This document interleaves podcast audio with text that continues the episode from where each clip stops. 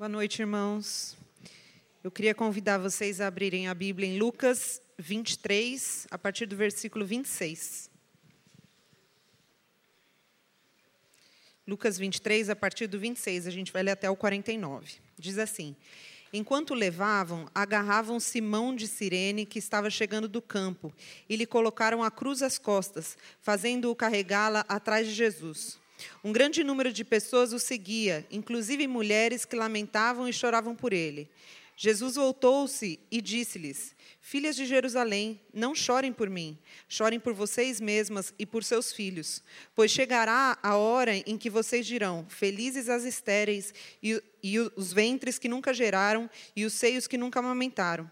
Então dirão as montanhas: Caiam sobre nós, e as colinas: Cubram-nos. Pois, se fazem isso com a árvore verde, o que acontecerá quando ela estiver seca? Dois outros homens, ambos criminosos, também foram levados com eles, com ele para serem executados. Quando chegaram ao lugar chamado Caveira, ali o crucificaram com os criminosos, um à sua direita e outro à sua esquerda. Jesus disse: Pai, perdoa-lhes, pois não sabem o que estão fazendo. Então eles dividiram as roupas dele, tirando sortes. O povo ficou observando e as autoridades o ridicularizavam. Salvou os outros, diziam. Salve-se a si mesmo, se é o Cristo de Deus o escolhido. Os soldados, aproximando-se, também zombaram, zombavam dele, oferecendo-lhe vinagre, diziam: Se você é o rei dos judeus, salve-se a si mesmo. Havia uma inscrição acima dele que dizia: Este é o rei dos judeus. Um dos criminosos que ali estavam dependurados lançava-lhe insultos: Você não é o Cristo? Salve-se a si mesmo e a nós. Mas o outro criminoso repreendeu, dizendo: você não teme a Deus, nem estando sob a mesma sentença? Nós estamos sendo punidos com justiça porque estamos recebendo o que os nossos atos merecem. Mas esse homem não cometeu nenhum mal. Então ele disse: Jesus, lembra-te de mim quando entrares no teu reino. Jesus lhe respondeu: Eu garanto, hoje você estará comigo no paraíso. Já era quase meio-dia e as trevas cobriram toda a terra até as três horas da tarde. O sol deixara de brilhar e o véu do santuário rasgou-se ao meio. Jesus bradou em alta voz: Pai, nas tuas mãos entrego o meu espírito. Tendo dito isso, expirou. O centurião, vendo o que havia acontecido, louvou a Deus, dizendo: Certamente este homem era justo. E todo o povo que se havia juntado para presenciar o que estava acontecendo, ao ver isso, começou a bater no peito e afastar-se. Mas todos os que o conheciam, inclusive as mulheres que o haviam seguido desde a Galiléia, ficaram de longe observando essas coisas. E essa é a palavra de Deus.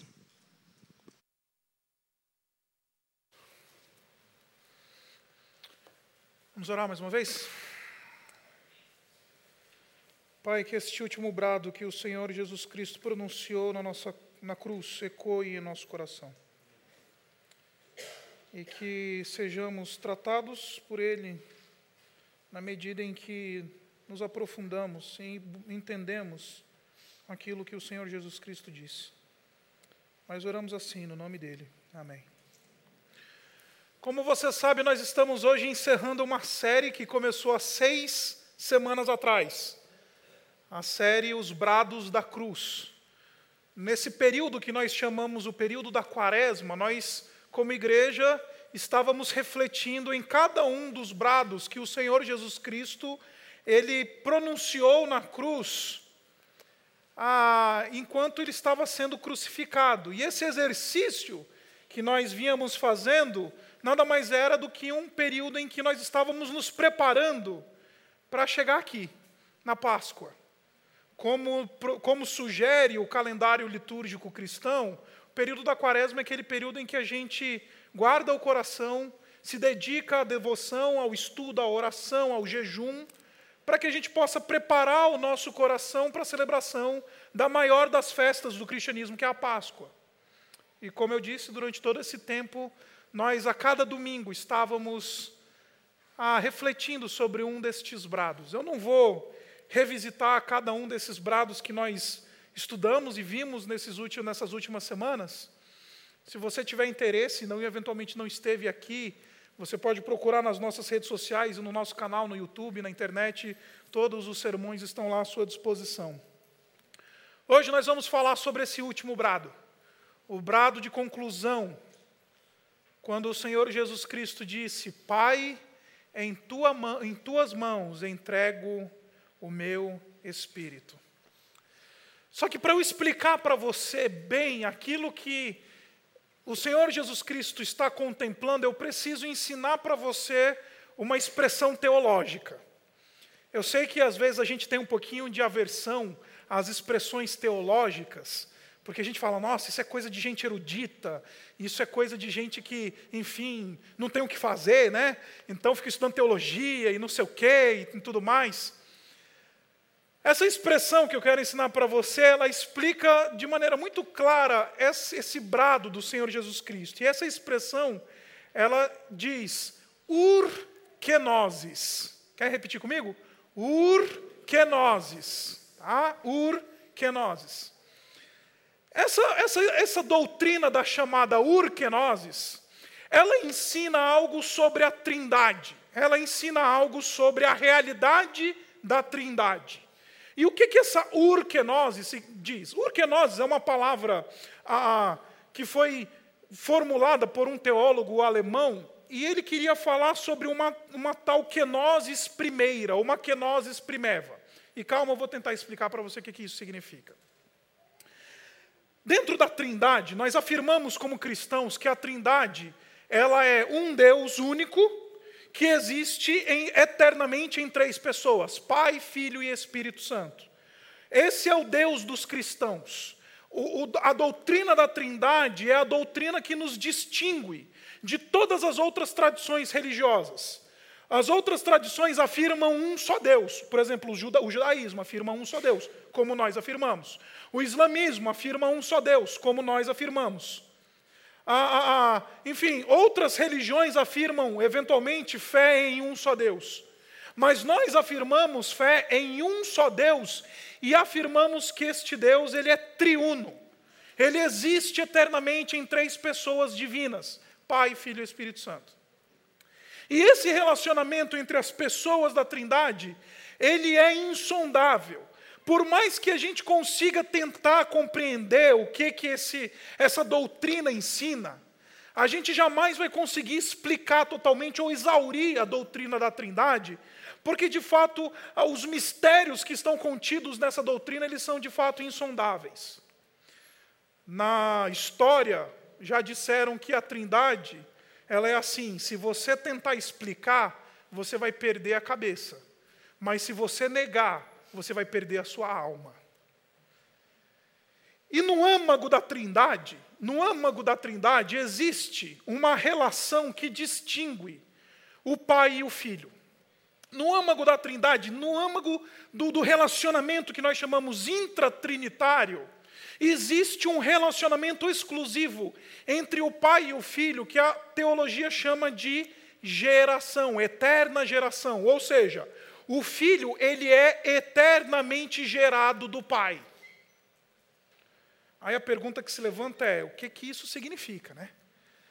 A, a, na, na, na, teologia, a gente tenta responder isso de maneira simples, até às vezes simplória, dizendo que o filho, ele compartilha toda a essência do pai, tudo aquilo que o pai é, toda a natureza divina que o pai tem, ela é compartilhada pelo filho. O filho é exatamente do mesmo tipo ou da mesma substância, usando a, a, a, a terminologia teológica, do pai. O filho tem a mesma natureza do pai. E essa doutrina da urquenoses, ela diz para nós que para que o filho pudesse ser gerado eternamente pelo pai, o pai ele tem que se esvaziar de si. O pai ele tem que permitir dar de si para que o filho seja. O pai ele tem que permitir que a, a sua natureza seja compartilhada pelo filho. Eu não sabia disso até quando eu estava me preparando para pregar para vocês isso daqui, até ontem. Mas ontem eu descobri que meu pai ia estar aqui presente. Ele está aqui. Meu pai está ali no canto. Você vai ver que, em alguma medida, a gente compartilha a mesma substância. Ele é parecido, quer dizer, eu sou parecido com ele. Tem a mesma, a mesma fórmula, está ali. O DNA é parecido. É mais ou menos isso.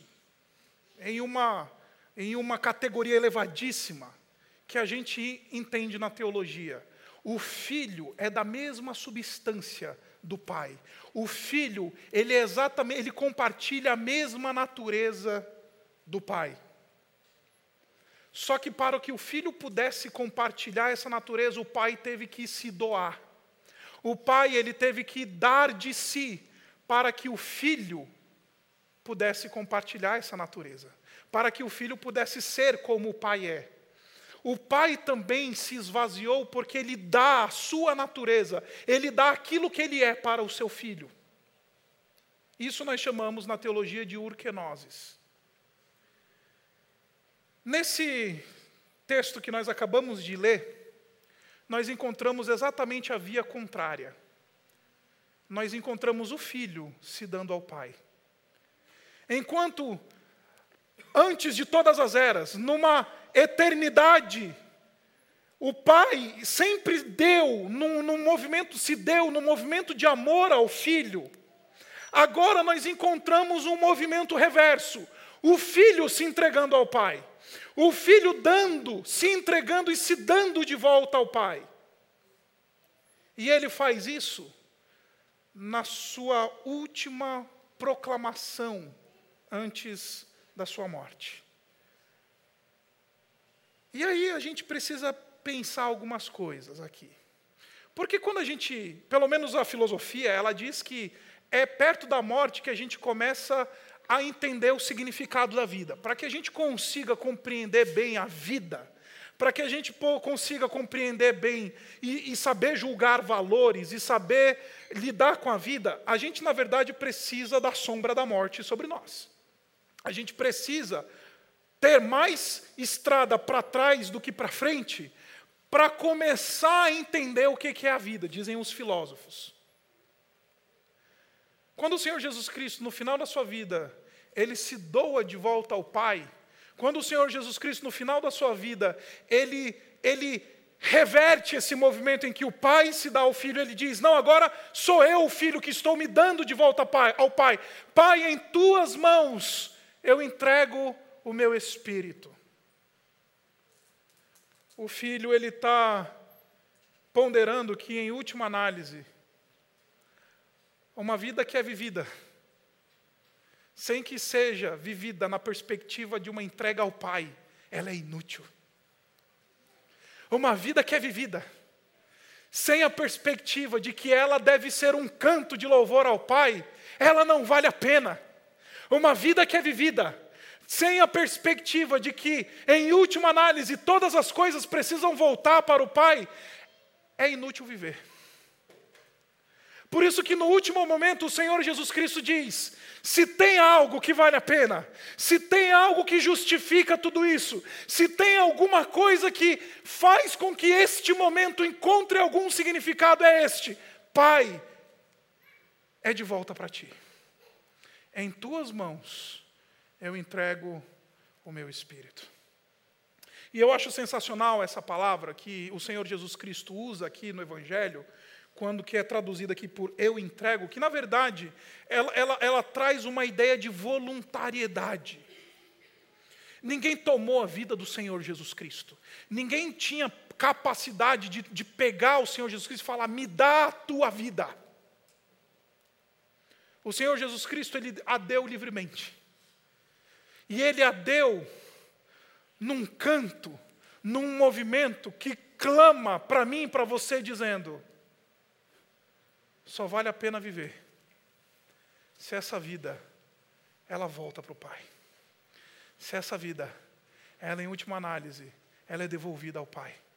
Só vale a pena experimentar a realidade da vida na medida em que esta vida ela volta para o Pai.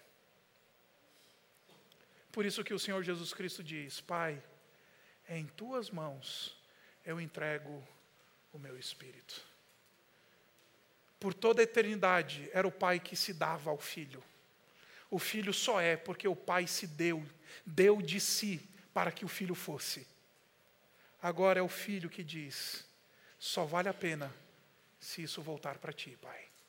Só vale a pena se, em última análise, as tuas mãos forem as mãos que recebem a minha vida. Meus irmãos, isso daqui é um brado que fala de propósito, isso é um brado que explica a nossa realidade existencial, isso é um brado que, que fala para a gente que, se em última análise, no leito de morte, a gente não vai poder dizer, em tuas mãos eu entrego o meu espírito, não vale a pena viver. Isso eu não sei se você é como eu, mas a gente adora se perder nessa vida com coisas que roubam a nossa existência, roubam a nossa saúde, roubam a nossa, o nosso prazer de viver, roubam de nós a nossa vida. A gente acha que a gente vive para ter carreira, aí a gente gasta a nossa vida inteira na carreira. A gente acha que a gente vive a nossa vida para ganhar dinheiro, a gente gasta a nossa vida inteira ganhando, querendo ganhar dinheiro. A gente acha que a gente vive para colecionar diplomas, a gente corre atrás de diplomas a vida inteira. A gente acha que a gente vive para qualquer coisa, para chegar na presidência da empresa, para ter é, é, um milhão na conta. E a gente gasta a nossa vida nessas coisas, quando o Senhor Jesus Cristo na cruz está dizendo: só vale a pena, só tem sentido, só encontra alguma razão, se em última análise volta para Deus, senão não vale a pena, se não é vão, se não é vazio de propósito. E meus irmãos, Salomão, no Antigo Testamento, ele descobriu isso muito cedo. E ele disse, em última análise, que correr atrás dessas coisas do mundo é vão. E aí ele chega no final da sua vida e diz: Olha, de tudo que eu disse, lá no final do seu no capítulo 12 do, do seu livro de Eclesiastes, ele diz: a suma síntese é: teme ao Senhor e obedeça aos seus mandamentos. Quando o Senhor Jesus Cristo, ele chega na linha de chegada, e ele cruza a linha de chegada, dizendo: Pai, em tuas mãos entrego o meu espírito. Ele está dando uma lição de propósito de vida para a gente. Que a vida que vale a pena ser vivida é a vida que, em última análise, é entregue nas mãos do Pai. Essa semana eu estava conversando com um irmão e ele falou para mim assim: o propósito da minha vida é criar meus filhos. Eu falei: eu lamento pelo seu filho. E lamento por você, que está perdendo sua vida, achando que você existe para criar filhos. Aí ele travou, ele falou: ah, mas veja bem, a Bíblia diz que Deus que espera de mim, que eu cuide bem dos meus filhos. Eu falei: eu concordo com você.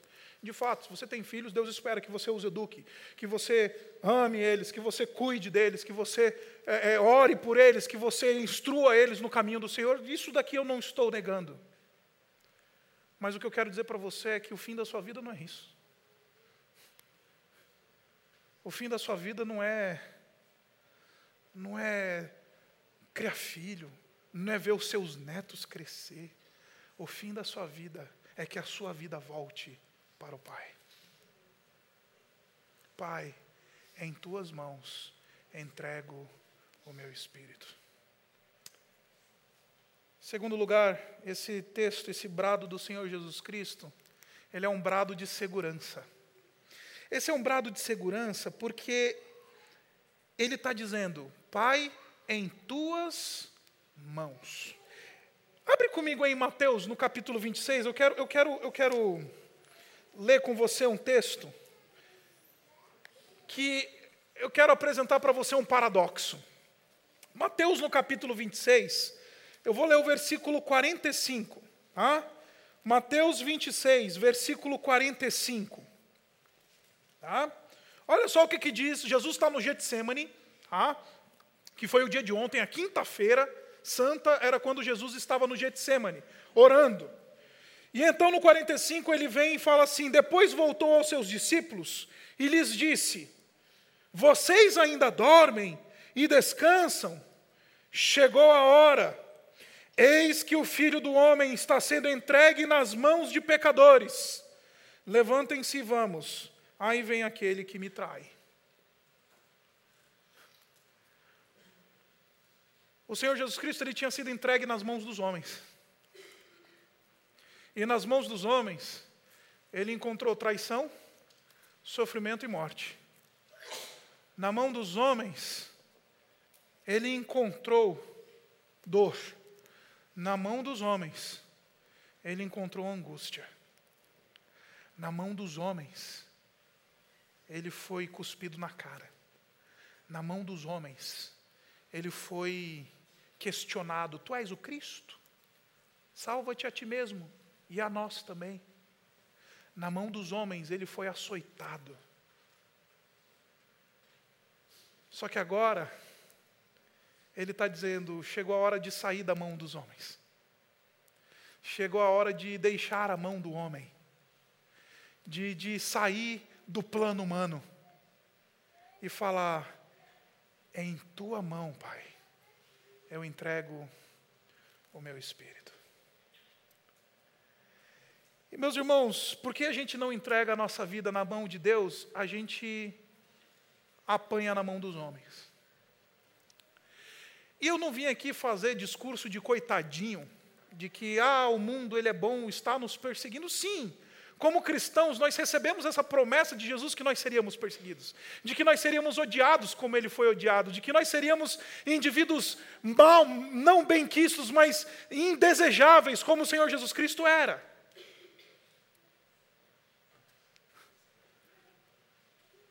E eu não estou contemplando essas coisas. Mas todas as vezes que nós depositamos a nossa vida e colocamos ela nas mãos dos homens, ah, nós vamos nos frustrar. Ah, nós vamos encontrar dor. Ah, nós vamos encontrar mazela. Nós vamos ser feridos e machucados e eventualmente até mortos. Semana passada estava conversando com uma irmã que chegou para mim e falou assim: Pastor, estou terminando o meu noivado. Falei, por quê? porque eu descobri que ele é um canalha.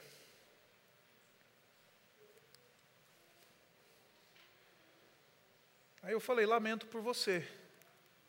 E espero que fique a lição agora, de que homem nenhum vai ser o seu redentor, de que homem nenhum vai ser o seu salvador, de que homem nenhum, não importa a estirpe, vai ser aquele que vai cuidar, em última análise, bem de você. Porque nas mãos dos homens, ah, a gente encontra dor. Nas mãos dos pecadores, nós vamos ser oprimidos e vamos sofrer. Por isso que este é um brado de segurança. Porque o Senhor Jesus Cristo diz: na tua mão nada disso, tudo isso vai acabar. Na tua mão esse sofrimento vai passar. Na tua mão essa angústia vai acabar. Pai, na tua mão a coisa é diferente. Pai, na tua mão a história será outra. E meus irmãos, você não precisa ir muito adiante na história do Senhor Jesus Cristo para a gente ver isso. Que a partir do momento que o Senhor Jesus Cristo coloca a sua vida na mão de Deus, no terceiro dia ele é ressurreto dos mortos. 40 dias depois, ele é assunto aos céus. E hoje está sentado num trono de glória. E há uma promessa de que eu e você também sentaremos em tronos e reinaremos com Ele. O nosso problema é que a gente acha que a mão dos homens ela é uma mão segura. A gente acha que o VGBL, o PGBL, a Previdência Privada, o Michel Temer, o Bolsonaro, seja quem for, vai nos trazer segurança. A gente acha que um salário gordo vai nos fazer felizes e seguros. A gente acha que poder arrotar por aí e dizer: olha, puxa vida, os meus filhos são todos bem criados. Isso vai nos dar satisfação e segurança. Segurança ela vem quando a gente ora, como o Senhor Jesus Cristo orou e falou: Senhor, a minha vida está na tua mão. E é só na tua mão que eu vou encontrar plena segurança. Quando eu era seminarista, eu era meio maluco. E eu dava umas de louco assim, eu levava o pessoal da igreja para fazer rapel. Eu equipei durante muito tempo em acampamentos, com ministérios de acampamentos, e por causa disso eu fiz lá o treinamento de rapel e tudo mais. E eu lembro que nessa época meu, meu hobby era pegar a molecada lá que aparecia no acampamento, ou o pessoal da igreja, e a gente fazia essas viagens lá para Pedra Grande, em Atibaia, ia fazer rapel em Atibaia. E eu não sei se você já esteve em Atibaia, lá na Pedra Grande, mas a Pedra Grande é uma montanha e que em cima tem uma pedra. E essa pedra, embora ela pese toneladas, ela é uma pedra que simplesmente está acima da, em cima da montanha, ela não tem firmeza nenhuma. Ela não faz parte da massa geológica que é a montanha, ela simplesmente é uma pedra enorme que está em cima da montanha. E eu lembro que quando a gente foi fazer o nosso treinamento lá de segurança de rapel, Estava lá um, um, rapaz com a gente que ele era tinha sido do exército, tinha, enfim, feito treinamento com os bombeiros, etc. E a primeira coisa que ele falou era, foi o seguinte: nunca, jamais coloquem o equipamento de segurança do rapel nessa pedra. A gente olhava, mas como assim? Olha o tamanho dessa pedra. É enorme esse negócio. Aí ele falava, vem aqui todo mundo. Aí a gente encostava na pedra, ela balançava. Aí ele falava: Eu vou mostrar para vocês onde vocês têm que colocar a corda de segurança de vocês. Aí ele mostrava um toquinho assim de pedra no chão. A gente falava: Não, está de brincadeira comigo. Porque esse toquinho de pedra faz parte da montanha, enquanto esse negócio enorme que está aqui, ele balança. E meus irmãos, nessa vida a gente vê uns negócios grandes que aparecem na nossa vida, né? uma promoção, uau! A gente vê uns negócios monstruosos assim que aparecem para a gente. A gente fala, ah, dá para colocar a segurança da minha vida nesse negócio.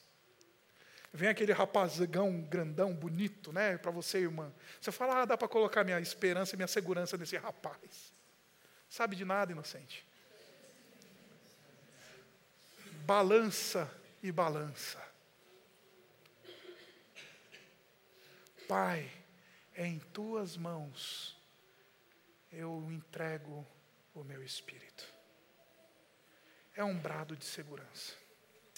E finalmente, note que o texto diz assim: o centurião, vendo o que havia acontecido, louvou a Deus, dizendo: certamente este era um homem justo. Note que ao se entregar ao Pai. Note que ao encontrar segurança no Pai, note que ao voltar literalmente para o Pai, o Senhor Jesus Cristo se tornou razão de louvor. E o texto diz que este centurião louvou a Deus. O nome de Deus foi honrado por causa deste movimento de entrega que o Senhor Jesus Cristo fez, por causa desse sacrifício de se doar e se dar, se entregar, porque, como eu disse para você, ninguém tomou a vida de Jesus, Jesus livremente deu. Chegou a hora, então ele falou: Eu vou dar, e entregou o seu espírito. Mateus e Marcos, eles ainda são mais gráficos em mostrar para nós esse movimento do Senhor Jesus Cristo de dar a sua, a sua alma, entregar o seu espírito, que ninguém tomou de Jesus. Mas porque o Senhor Jesus Cristo entregou a sua vida, o nome do Pai foi honrado. Meus irmãos, a, a implicação e a aplicação desse, dessa teologia é muito simples. Quando nós falamos, Pai, aqui está a minha vida. Pai, eu não estou muito preocupado com aquilo que me dá segurança nesse mundo, eu não estou muito preocupado com o, o, os propósitos que as pessoas às vezes querem me dar. Pai, eu estou preocupado em entregar a Ti a minha vida. Sabe o que, que isso quer? Sabe o que acontece? O nome de Deus é honrado. Jesus, ele foi um missionário na cruz. Ao entregar sua vida, fez com que um centurião, um indivíduo que um romano, não era nem judeu, olhasse para aquilo e, e falasse: Louvado seja o nome de Deus. Ele louvou a Deus. Em outras palavras, até no momento da sua morte, Jesus atuou de maneira a fazer o nome do seu Pai conhecido e honrado. Meus irmãos, a gente vive nessa vida para fazer nossa, o nosso próprio império, construir os nossos, os nossos castelos. Quando o Senhor Jesus Cristo está dizendo que, em última análise, o que é o nosso propósito de vida é entregar tudo, é dar vida, é falar: toma tudo, Senhor, porque eu não estou preocupado com o meu bem-estar, eu quero é que o teu nome seja louvado. Eu quero que o teu nome seja honrado. Eu quero que o teu nome seja exaltado.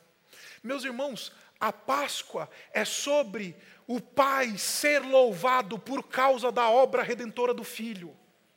A Páscoa é, é, sobre o Pai ser exaltado por causa do entregar da vida do Filho, do sangrar do Filho, do partir do corpo do Filho. E desculpa te dar essa notícia que vai bater no seu água, mas a Páscoa não é sobre você, a Páscoa é sobre a glorificação do Pai. Porque o Filho se entregou e se doou para que o Pai fosse honrado, para que o Pai fosse louvado, para que o Senhor e o nome dele fosse exaltado. A gente se entrega de maneira plena, absoluta, sem qualquer reserva. Porque, em última análise, não é sobre a gente, é sobre o Pai. O Senhor Jesus Cristo encarnou uma coisa que o catecismo maior de Westminster ele fala para nós desde o século XVI, XVII. E ele diz: o propósito último da vida do homem é glorificar ao Pai e desfrutar de suas bênçãos. O propósito último da vida do homem é glorificar ao Pai e desfrutar das suas bênçãos. Meus irmãos, se essa Páscoa não for um incentivo a você refletir, primeiro, quais são os propósitos da sua vida? Segundo, onde você está colocando a tua segurança? E terceiro, para o que que você está gastando a tua vida? Meus irmãos, essa Páscoa não valeu de nada. Agora, na medida que a gente olha para a cruz na Páscoa e vê aquele que entendeu que uma vida só vale a pena ser vivida se ela voltar para Deus. Se a gente entender que a gente só encontra segurança naquele que nos deu esse plano perfeito de vida, e a gente pode dizer: em tuas mãos, Pai, eu entrego a minha vida. E se a gente não entender que, em última análise, a nossa vida é para promover o louvor do nome de Deus, esqueçamos isso, fechemos a porta e vamos viver uma vida. Então eu vim aqui essa noite fazer essa breve reflexão com você dando esses três elementos. Primeiro, a vida que vale a pena ser vivida é aquela que diz: Pai, em tuas mãos eu entrego a minha vida, o meu espírito. Segurança só na mão do Pai. Não é na mão do meu marido, da minha mulher, não é na mão de ninguém, é na mão do Pai. E Pai, faz com que a minha vida promova louvor e glória do teu nome. Abaixe sua cabeça.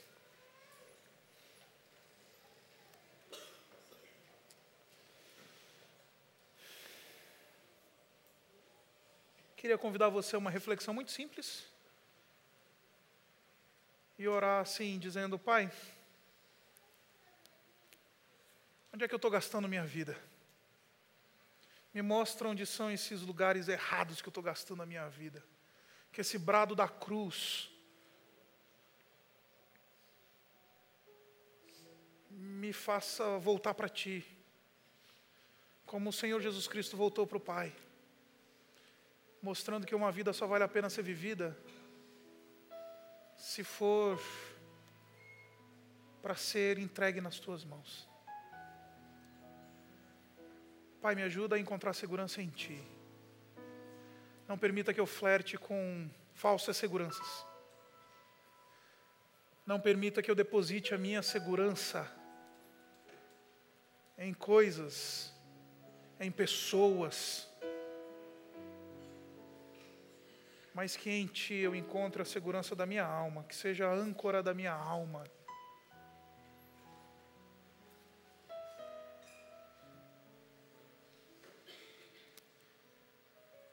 Pai, faz da minha vida,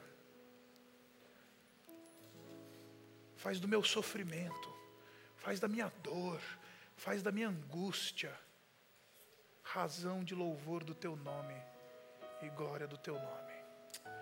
Obrigado, Pai, pelo último brado de Jesus. E que brado! E Pai, faz com que Jesus, por meio do Teu Espírito, Ele grite nos nossos ouvidos essa noite: Pai, em Tuas mãos eu entrego o meu espírito. E que a gente possa ecoar esse brado e falar essa mesma coisa hoje à noite. Que essa noite, Pai, a gente possa ter um reencontro com os nossos propósitos de vida. Que essa noite a gente possa ter um reencontro com as coisas que a gente aparentemente vê como seguras e que essa noite a gente reveja o produto de louvor e adoração que vem a partir da nossa vida. E Pai, que a nossa vida seja louvor e honra do Teu nome. Nós oramos assim no nome do Senhor Jesus.